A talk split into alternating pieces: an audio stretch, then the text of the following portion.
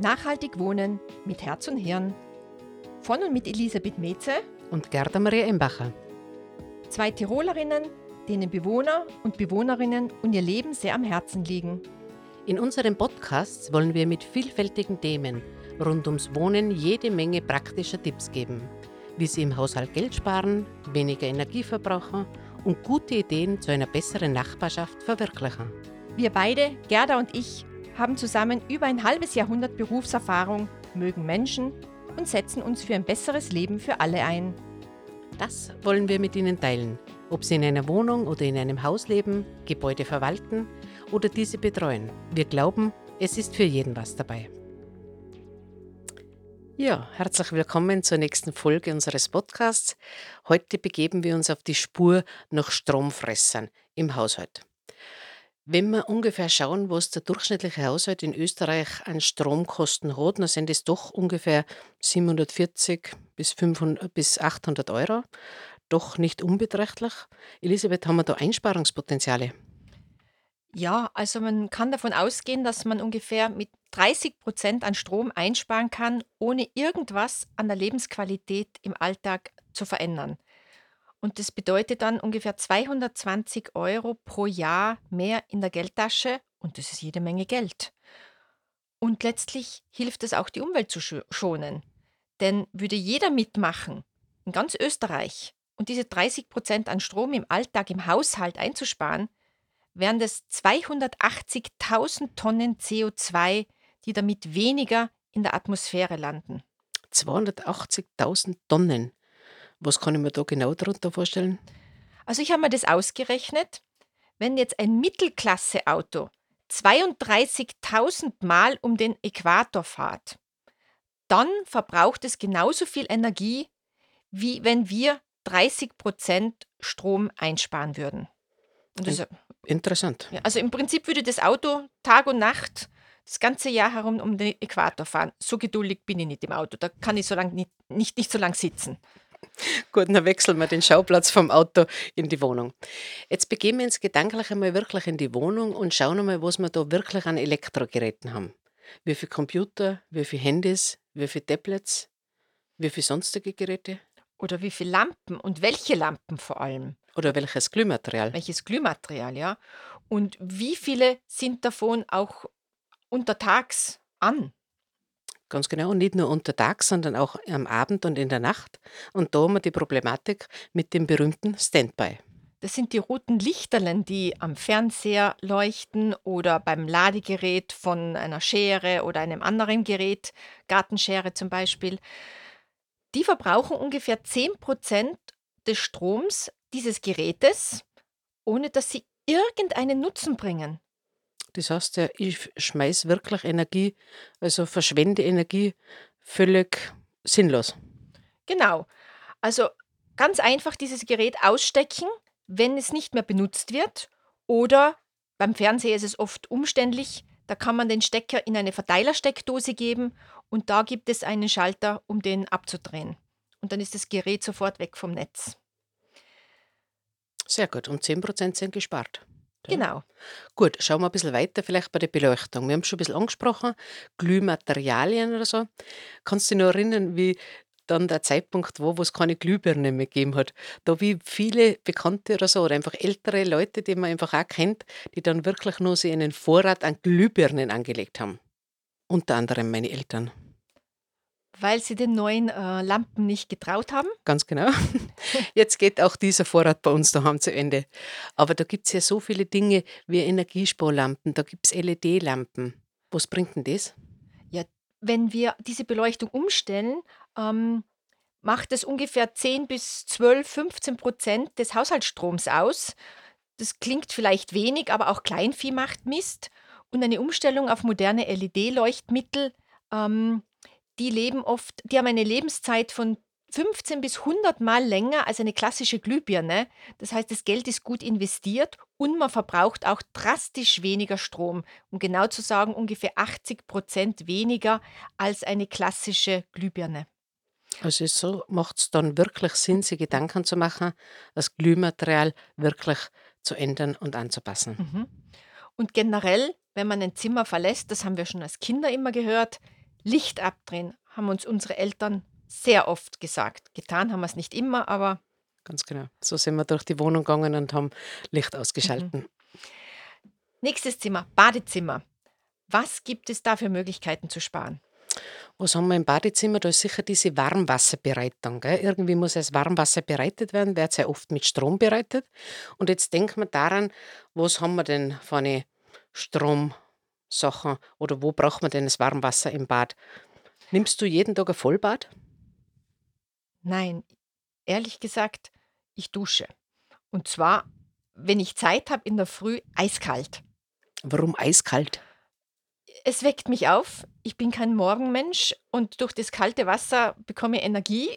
Und das Zweite ist, es ähm, stärkt das Immunsystem. Und gerade in Zeiten von Corona denke ich mir, kann sicher nicht schaden, wenn ich in der Früh mal Wechselbäder mache, also Wechselduschen mache oder mich einfach eiskalt abdusche. Ist im Sommer angenehm, aber natürlich nicht nach einem Hitzebad in der Sonne. Ganz genau. Jetzt wissen wir, dass die Elisabeth eine Kneipanlage bei ihr zu Hause im Bad hat. Wunderbar. Elisabeth, etwas würde mich noch interessieren. Ähm, beim Duschen, tust du während des Einschäumens tust du das Wasser ausschalten oder tust du nicht ausschalten? Ich schalte es nicht aus. Okay, schon wieder Energie verschwendet. Jetzt gebe ich ganz ehrlich zu, wenn ich Zähne putze, dann habe ich früher auch das Wasser nicht ausgeschalten. Erst irgendwie, wie ich gehört habe, dass da sehr, sehr viel Energie verschwendet wird, seitdem mache ich das. Es ist wirklich eine Umstellung, aber es muss das Wasser wirklich nicht drinnen. Weder beim Duschen, Elisabeth, noch beim Zähneputzen. Beim Zähneputzen, wenn man zwei Minuten putzt am Tag oder in der Früh und am Abend sind es vier Minuten. Vier Minuten, wenn wa- warmes Wasser läuft, ist das eine große Menge. Mhm. Beim Duschen übrigens ähm, kurz duschen und ähm, auch vielleicht einen Sparkopfdusch, äh, äh, einen Sparduschkopf ähm, anschaffen. Das wäre sicher auch sehr sinnvoll. Sicher eine gute Investition. Da gibt es aber nur einfachere Dinge, so ein Mittelstück für den Duschschlauch, wo man einsetzen kann und da kann man auch zwischen 20 und 30 Prozent an Wasser sparen. Und den bekommt man in jedem Installationsbetrieb oder auch im Baumarkt. Ganz genau und kostet an die 10 Euro. Also einen Klacks eigentlich. Ganz genau. Gerda, wenn du dir Elektrogeräte anschaffst, zum Beispiel einen Küchenherd als Köchin, worauf schaust denn du da normal? Auf die Qualität, auf den Preis. Ich erkundige mich ganz sicher, was es momentan am Markt gibt. Und da soll einfach Preis und Leistung soll zusammenstimmen. Ich kann mich nur so erinnern, ich habe einen Chef, der immer sagt, ich kann es mir nicht leisten, billig einzukaufen.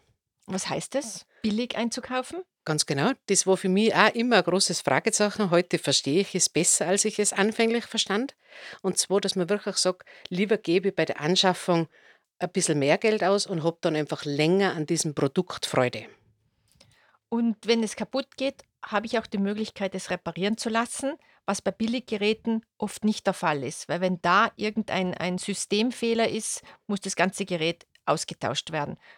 Und es macht nicht nur, ist nicht nur ein Kostenfaktor, sondern auch tragt dazu bei, dass der Alltag schwieriger wird, weil dieses große Gerät, dieses kaputte aus der Wohnung zu schaffen, in einen Markt fahren, ein neues kaufen, das wieder in die Wohnung zu transportieren, da vergeht ein halber Tag, ein Ta- Tag, die Nerven liegen blank, ist auch nicht unbedingt anzuraten. Ganz genau. Ähm, hast du schon gehört, dass es seit März ein neues Energieverbrauchslabel der EU gibt?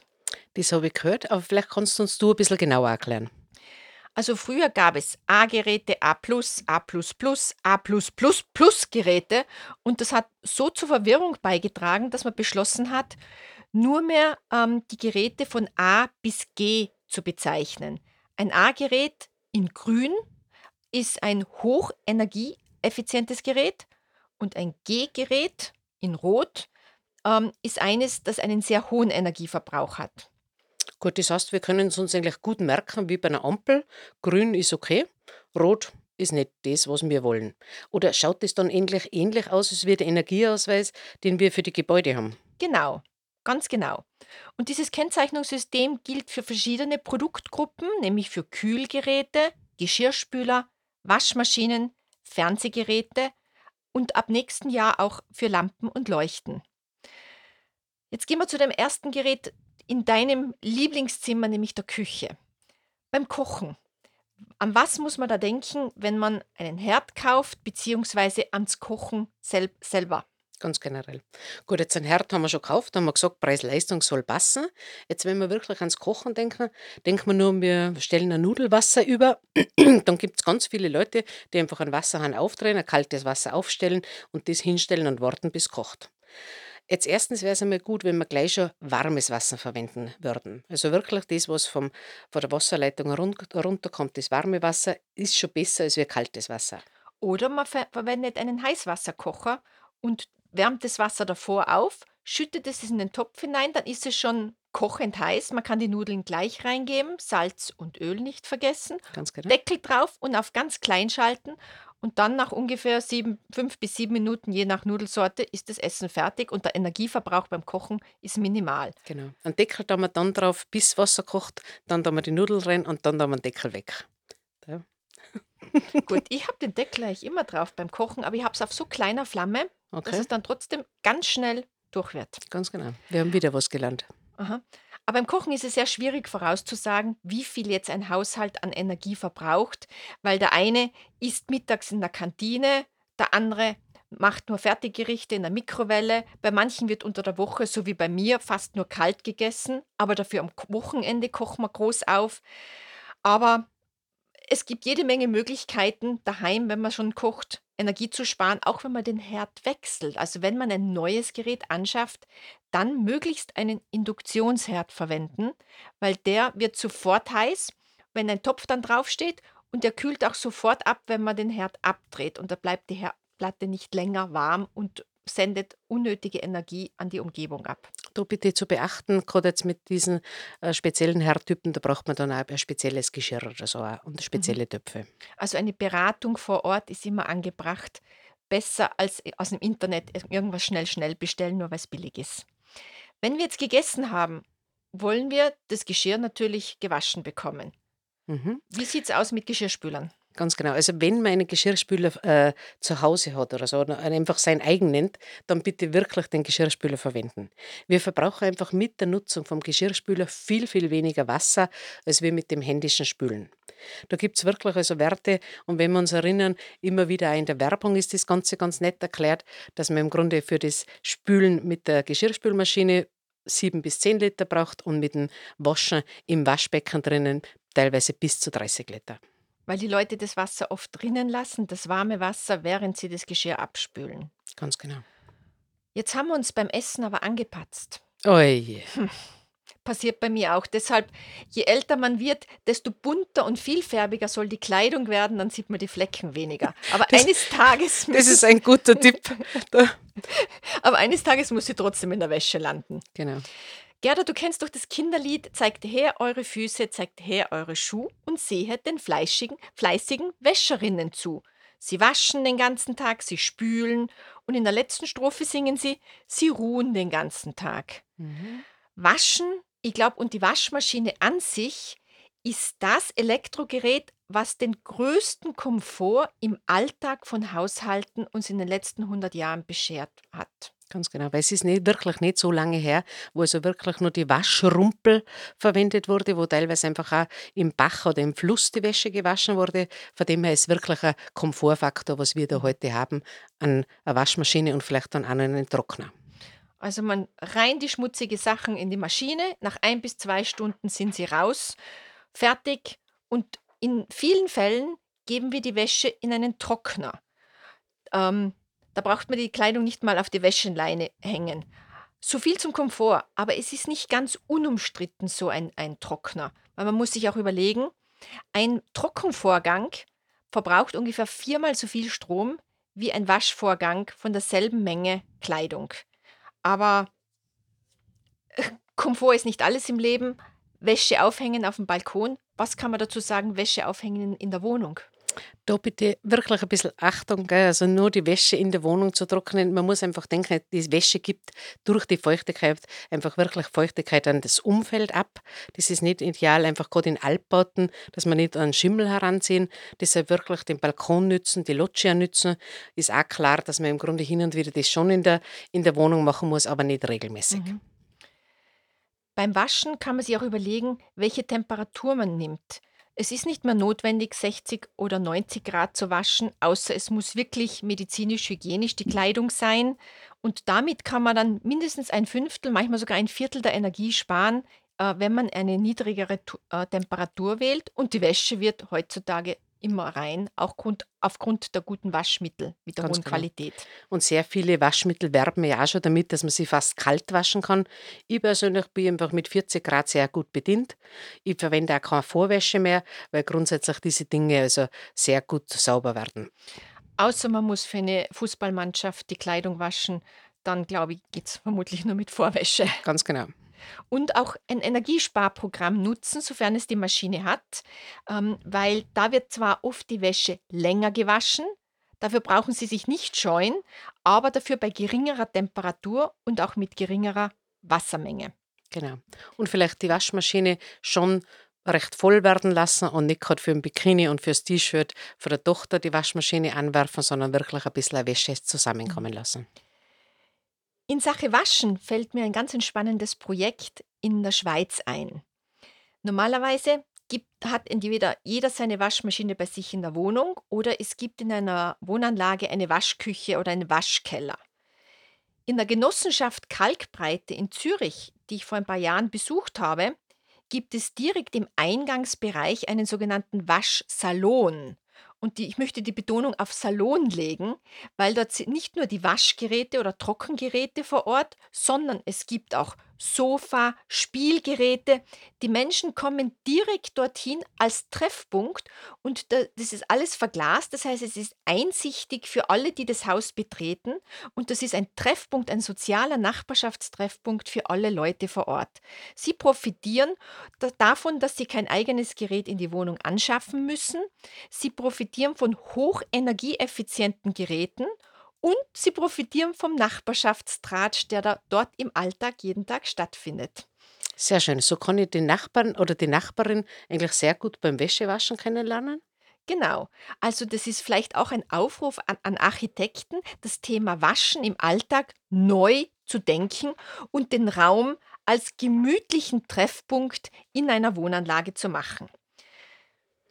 Zum letzten Punkt, zu dem wir heute noch kommen wollen.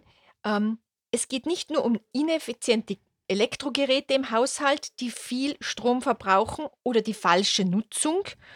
Ähm, nicht nur das erzeugt hohe Stromkosten, sondern man kann sich auch überlegen, äh, den Energieanbieter zu wechseln. Ganz genau. Das ist jetzt seit einigen Jahren möglich, dass man also wirklich den Energieanbieter wechselt. Das heißt, dass im Grunde ein Stromnetzwerk immer das verwendet, wo man gerade da, also wo man geografisch gerade liegt oder so, aber den Stromanbieter kann man wechseln. Da sind teilweise wirklich also Energieeinsparungen von 100, 150 Euro auf alle Fälle möglich. Genau. Soweit ich weiß, hast du gewechselt, Elisabeth? Ja, ich habe gewechselt und ich habe auch bewusst einen Ökostromanbieter gewählt, der garantiert 100% aus nachhaltigen Energiequellen seinen Strom zu erzeugen.